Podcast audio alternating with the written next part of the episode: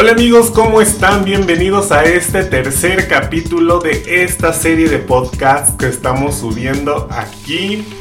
En este capítulo amigos vamos a estar hablando, ahí les van los temas, prepárense porque yo sé que les va a encantar y sobre todo les va a servir mucho. El tema principal se llama Selecciona el papel correcto para dibujar.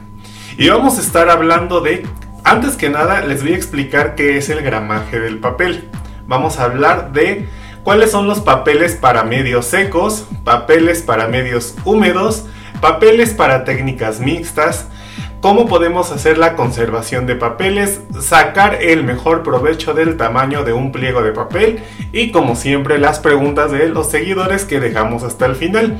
No olviden todos que yo me llamo Giovanni o Argio y antes que nada los invito a que vayan a darse una vuelta por mi canal de YouTube. Ya saben que ahí tengo muchísimo, muchísimo contenido de arte, dibujo, ilustración que les va a encantar bastante. Y pues solamente métanse a YouTube, escriban Argio y les sale el logotipo del gatito, soy el único. Y van a ver que tengo bastante contenido que se van a quedar con los ojos cuadrados. Bueno, una vez dicho el comercial, ahora sí amigos vamos a empezar con nuestro tema principal. Yo creo que va a ser cortito este podcast, quién sabe, puede ser que no. Antes que les explique y de que hablemos de los tipos de papeles, tenemos que hablar de qué es el gramaje del papel. Puede ser que algunas personas ya sepan qué es el gramaje y puede ser que otras personas no. Básicamente el gramaje del papel son los gramos que pesa, valga la redundancia, el papel. Obviamente, papeles más gruesos tienen mayor gramaje y pesan más. Papeles más delgados tienen menor gramaje y pesan menos. Entonces, por ejemplo, cuando ustedes vayan a alguna tienda de arte o inclusive, no sé si se han dado cuenta si compran un paquete de hojas de papel bond o algo así, véanlo con curiosidad y ahí dice gramaje tal de tal de tal. Entonces, a eso se refiere cuando estamos hablando de gramaje. Una vez más decimos, gramaje más alto, papeles más gruesos, gramaje más bajo, papeles más delgados. Una vez que entendemos eso, tenemos que también, una vez que entendemos eso, también tenemos que saber que existen una gama impresionante de variedad de técnicas de ilustración en el dibujo, en el arte, en el diseño. Entonces, por ejemplo, existen las técnicas secas. Las técnicas secas, ahorita un ejemplo rápido les podría decir que pudieran ser los lápices de colores, los gises pastel, eh, ¿Qué otra cosa pudiera ser como técnica seca? Eh, los carboncillos, la sepia, la sanguina. ¿Por qué se llaman técnicas secas? Porque obviamente no utilizamos nada de agua y por eso es que son denominadas técnicas secas. También están las técnicas húmedas. Creo que ustedes ya se las imaginan cuáles son. Pueden ser, por ejemplo, la acuarela, todo tipo de tintas, este, por ejemplo, hasta la técnica con café también se considera una técnica húmeda. Eh, las pinturas acrílicas también son una técnica húmeda. Esas vamos a separarlas en otro sector. Y también existen las técnicas mixtas.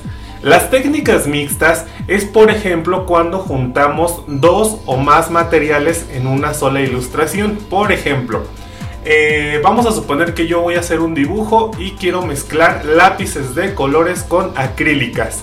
Ahí si ustedes se fijan estoy mezclando una técnica seca con una mixta. Entonces sí se pueden mezclar. Existen una infinidad, bueno tampoco infinidad, pero sí existen bastantes técnicas mixtas que podemos mezclar.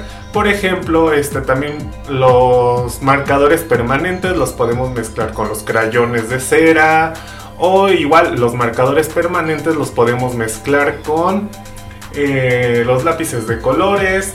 Las pinturas acrílicas las podemos mezclar con, ¿qué será? Con marcadores. Entonces, algo que yo sí les recomiendo amigos es que experimenten a la hora de dibujar. Algo que yo he hecho en el transcurso de mi vida, de mi existencia, es que he experimentado demasiado para ver qué funciona con qué. Entonces, yo lo que hago, tengo por ahí una tablita de, pues literal de cuadritos. Entonces, lo que hago es que hago en un cuadrito un poquito de pintura, quizá de acrílica.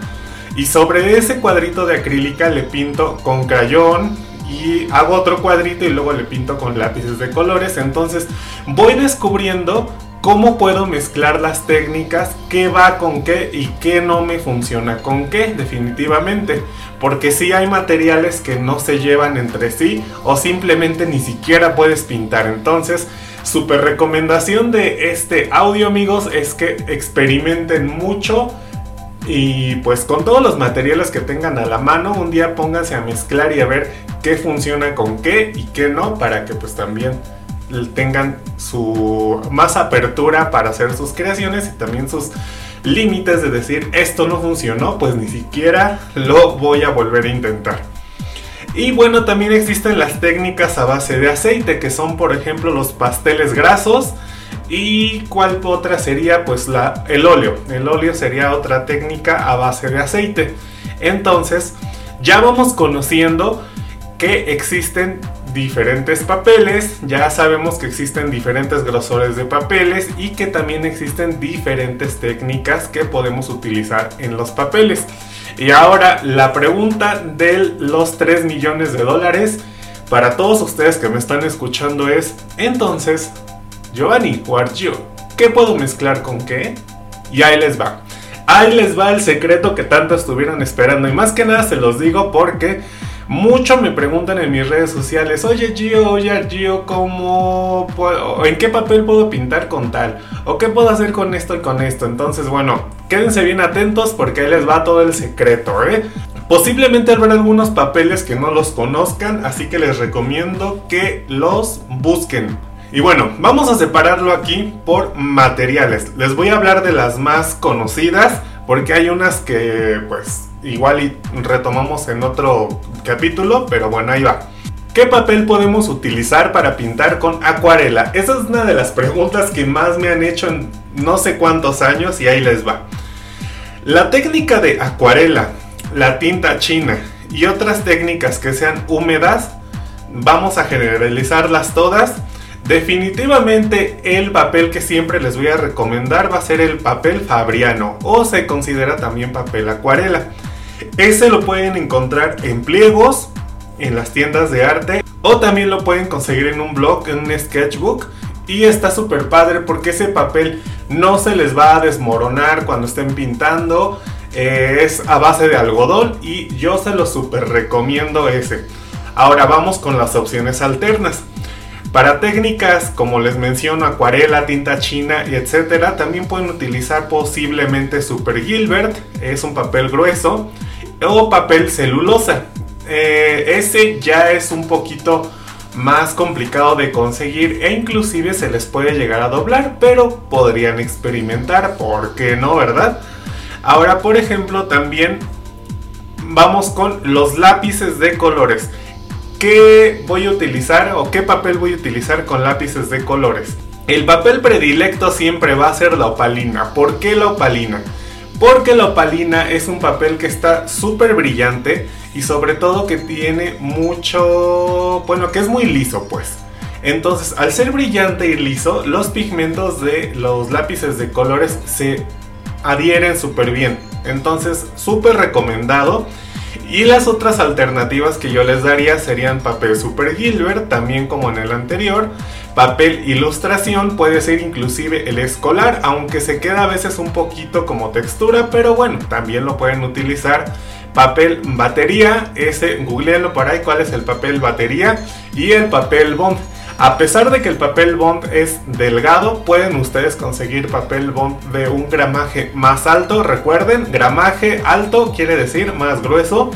Y pues sí les pudiera funcionar. Pero si es como el papel bond, así el de el cuaderno o la típica hoja que venden en la papelería, eh, sí, sí se puede, pero ya si queremos hacer un dibujo más profesional, pues va a llegar un momento en el que el papel se nos va a empezar a romper, entonces sí tiene sus limitantes. Ahora, para usar marcadores permanentes de base de agua o de alcohol, ¿qué papel podemos utilizar? Bueno, también les voy a recomendar la opalina, es muy noble para esta técnica. El papel Super Gilbert también funciona. Creo que el Super Gilbert se los voy a mencionar en todos estos. El papel cromacote también, googleenle qué es papel cromacote y les va a super funcionar. El papel bond, bond, pero como les dije, de un gramaje alto. Y también la cartulina sulfatada les va a funcionar súper bien. Ahora, para el óleo. El óleo es un material súper picky, súper delicado. ¿Por qué? Porque es una de esas técnicas a base de aceite. Entonces no se pueden mezclar con cualquier papel. Entonces aquí sí vamos a hacer la limitación más pequeña ahí. Eh, el óleo, sobre todo, yo la recomendación que les daría es que lo pinten sobre lienzo.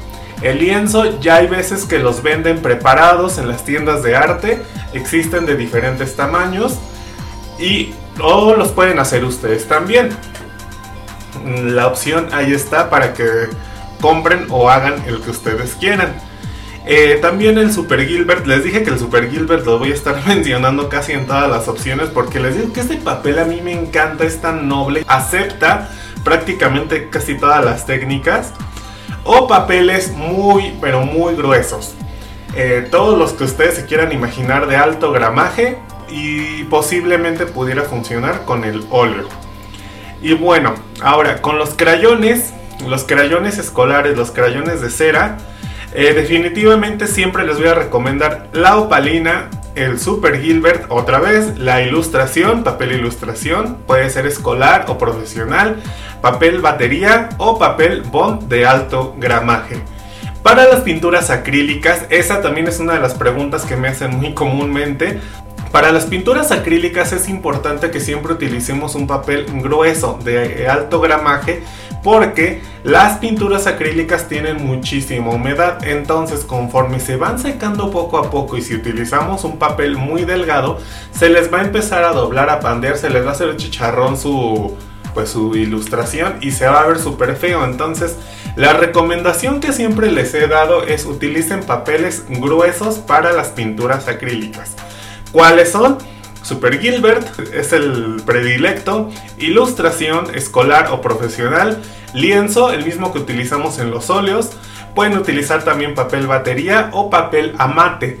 Este del papel amate yo no me lo sabía, me compartieron el tip hace apenas unas horas ahí una personilla me dijo, ¿sabes qué? Yo, te, yo he trabajado sobre papel amate, yo nunca lo he hecho la verdad, pero bueno, si esta personita que también es muy profesional lo ha hecho, seguramente sí les funciona. Entonces, también el papel amate se los recomiendo. ¿Cuál es el papel amate?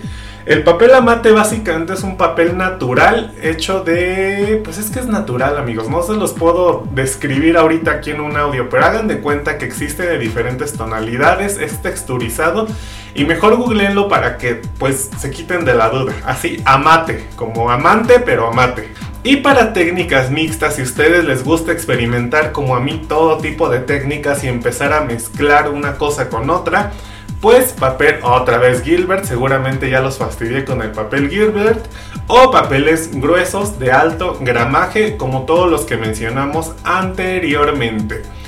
Va que va, entonces vean, así poquito a poquito estamos avanzando en este podcast, en este audio. Yo creo que va a quedar cortito este, ¿eh? ya llevamos 15 minutos y ya pues estamos casi casi de salida. Algo que también me han preguntado mucho y decidí meter en este algo que también me han preguntado mucho y pues lo vamos a meter en este audio es la conservación de los papeles. Me han preguntado mucho, oye, ¿cómo puedo hacer para conservar mis dibujos una vez que ya lo terminé? Y bueno, esto es súper, súper fácil. La recomendación que yo les doy es que corten hojas de papel mantequilla. Mm, el papel mantequilla no es nada caro o también puede conseguir papel albanene o en su defecto papel cebolla, cualquiera de los tres, mantequilla, albanene o cebolla. Corten un pedazo exactamente del tamaño de su dibujo. Vamos a suponer que hicieron una ilustración, un dibujo tamaño carta, pues tengan también un, un pedazo de papel este puede ser como les digo de papel mantequilla de papel este cebolla de ese mismo tamaño Una vez que terminen su dibujo, lo van a poner encima de su dibujo, obviamente, y le pueden poner arriba con un poquito de cinta adhesiva, de masking o durex, no sé cómo se diga donde me estén escuchando. Y ese tipo de papeles translúcidos los conserva de maravilla, la verdad. Y son papeles muy baratos, creo que los pueden conseguir en cualquier lugar, en cualquier papelería, entonces Ahí está el secreto. Para la conservación de sus dibujos, siempre pónganle esos papeles eh, suavecitos, son translúcidos. ¿Cuáles son? Hagamos la remembranza, papel mantequilla, papel albanene o papel cebolla o inclusive también se llama papel vegetal porque hay gente que lo conoce como papel vegetal. O en su defecto, si ustedes trabajan en tamaño carta, pueden utilizar protectores de hojas o guardas de hojas. Yo creo que sí los conocen, son esos como plastiquitos tamaño carta que luego metemos en las carpetas. A mí me ha funcionado mucho conservar los dibujos porque no se les meta la humedad. Y bueno, pues ese sería el truco que yo les recomiendo. Y algo que también es muy importante amigos es sacar el mejor provecho de los pliegos de papel. ¿Qué es eso de los pliegos de papel? Todos los papeles que, bueno, sí, la gran mayoría de los papeles que mencionamos hace un momento los podemos conseguir en dos presentaciones. Podemos encontrarlos en pliegos, van ustedes a la tienda de arte y se van a dar cuenta que literal es un pliego gigantesco, así como tamaño cartulina más o menos para que se hagan una idea. O también lo pueden conseguir en blogs, eh, los llamados sketchbook. Por ejemplo, existen los sketchbook de papel Fabriano, existen los sketchbook de opalina, existen los sketchbook de todo tipo de papeles. Entonces aquí ya es elección de cada quien. Si a ti te gusta como tener ese compilado en un librito, pues igual te funciona y los puedes tener así como en un tipo librito.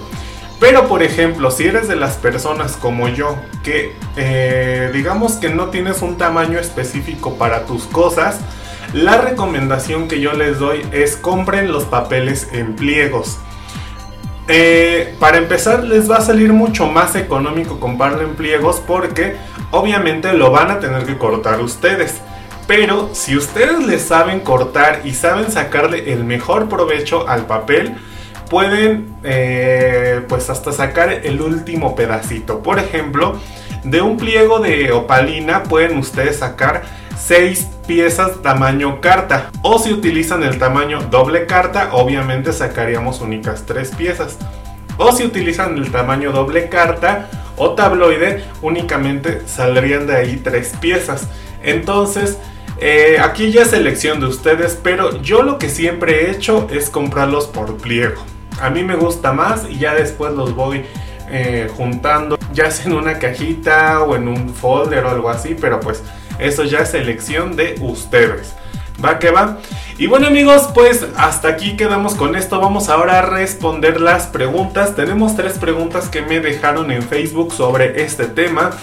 Marcos Molina me pregunta, ¿puedo usar cualquier papel para acuarelas? Y bueno, ya lo vimos anteriormente que para las acuarelas no podemos usar cualquier papel porque las acuarelas es una técnica demasiado húmeda, demasiado mojada. Entonces si lo haces sobre papeles que no soportan la humedad, se te va a doblar. Cuando vayas pintando, se te va a empezar a arrancar el papel. Entonces no, no puedes utilizar cualquier papel para las acuarelas.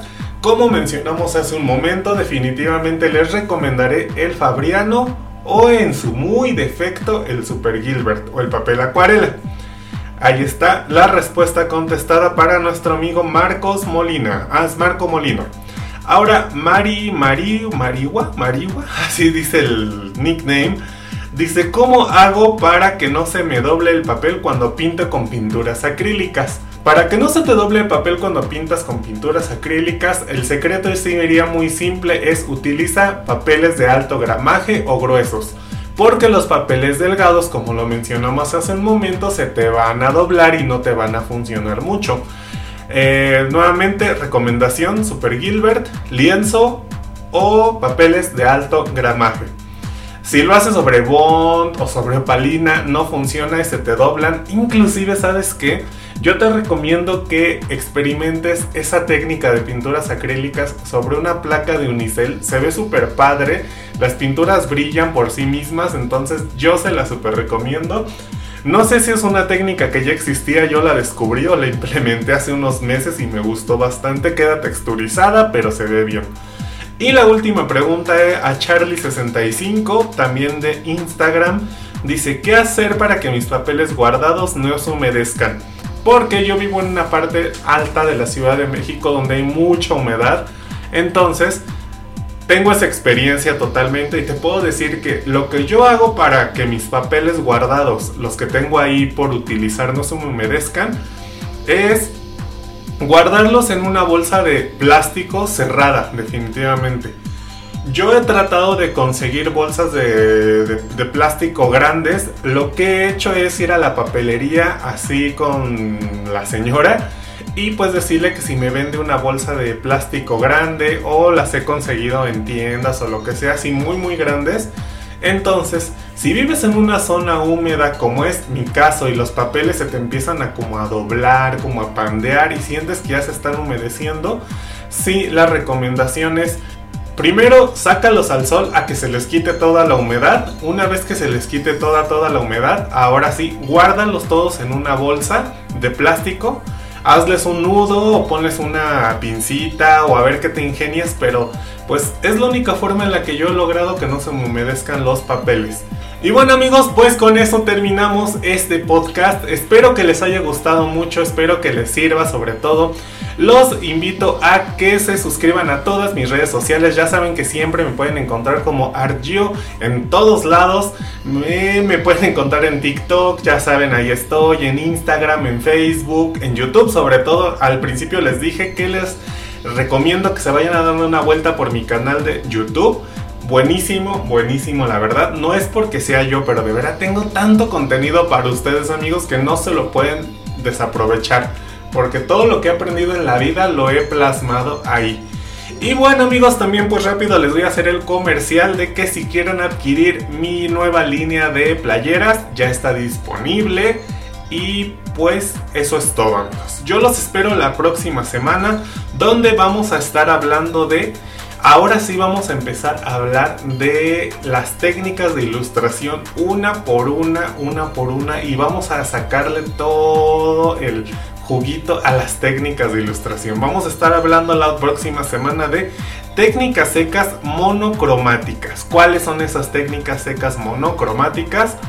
Y así nos vamos a seguir semana con semana con semana. Va que va. Espero que estén muy bien.